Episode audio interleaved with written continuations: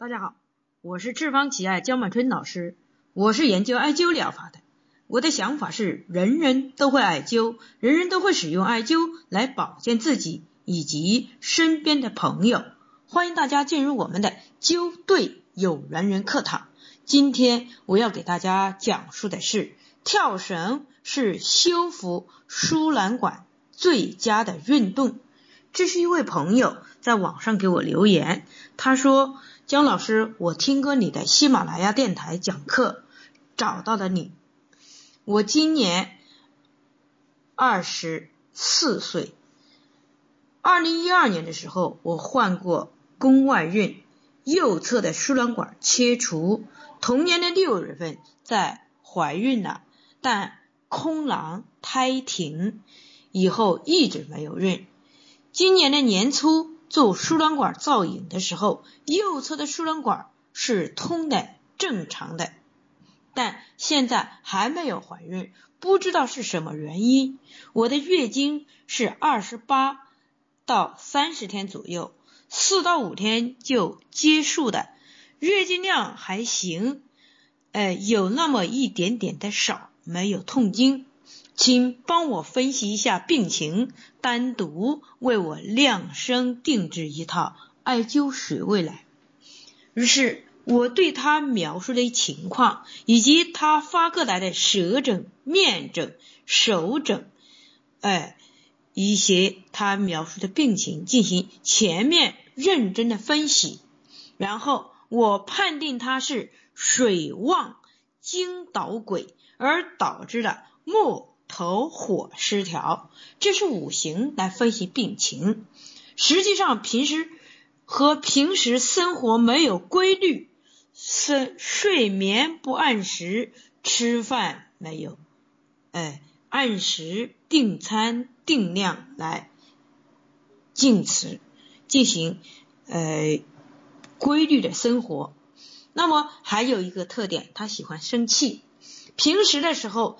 这里痛那里痛，腰酸，再加上脾胃虚弱，哎，因为平时生气太多，而子宫出现了寒凉，故此呢，我对他配穴位加灸，哎，加以艾灸，哎，肝腧、日热、太冲、光明，主要起到疏肝利胆。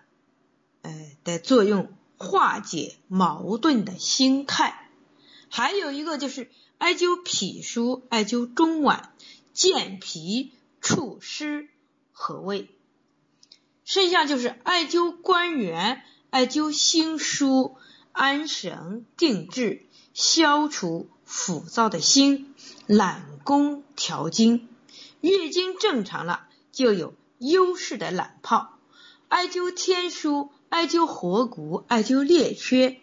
当大肠经出现虚弱的时候，肩背就会寒凉，还会出现鼻炎、舌苔厚，肠道排毒就差很多，子宫也会受到寒凉。在这个调理的过程中，是给肝胆经起到了帮衬的作用。那么他描述的血糖有点高，那我们加灸左地基、右中都、阴溪这几个穴位。对于输卵管炎症，我们用下溪、甲溪和行间就可以了。在艾灸的过程中，我对他配置的穴位以及他没有描述的病情。他非常认可我的判断是非常正确的，于是我对他做了一个心理上的调整。那么这些艾灸调理的过程中，只要你穴位配置的准确，和中医的疗效是完全一样的。比如说吃药，哎，刺穴、拔罐儿。它们的功效都是一样的，关键艾灸的过程中需要是贵在坚持，还有心理上的沟通、情志上的沟通、饮食上也是需要调整的。多吃青菜、酸味的食物，利于肝胆经排毒；多吃酸甜味的食物、黄色的食物，有利于脾胃修复；多吃苦味儿、红色的食物，净化心灵，缓解心中的满闷，安神定志。有人说血糖高了不可以吃糖的。本身就是糖的缺乏，却控制糖的吸收，这不是加重病情吗？于是我们在蔬菜饮食上处摄取，还有平时一定要注意锻炼，每天跳绳一千下。当我说到跳绳一千下的时候，他发了一个惊讶的图片给我。为什么要这样做呢？不是江医生故意为难你，故意让你跳绳，哎，主要是你平时根本都不注意锻炼，故此跳绳是帮助输卵管修复的最佳运动。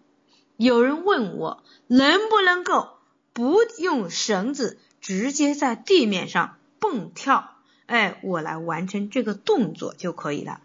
我说不行，因为跳绳是有规律的，蹦跳的时候跳出没有规律的动作，所以影响正常的输卵管运动。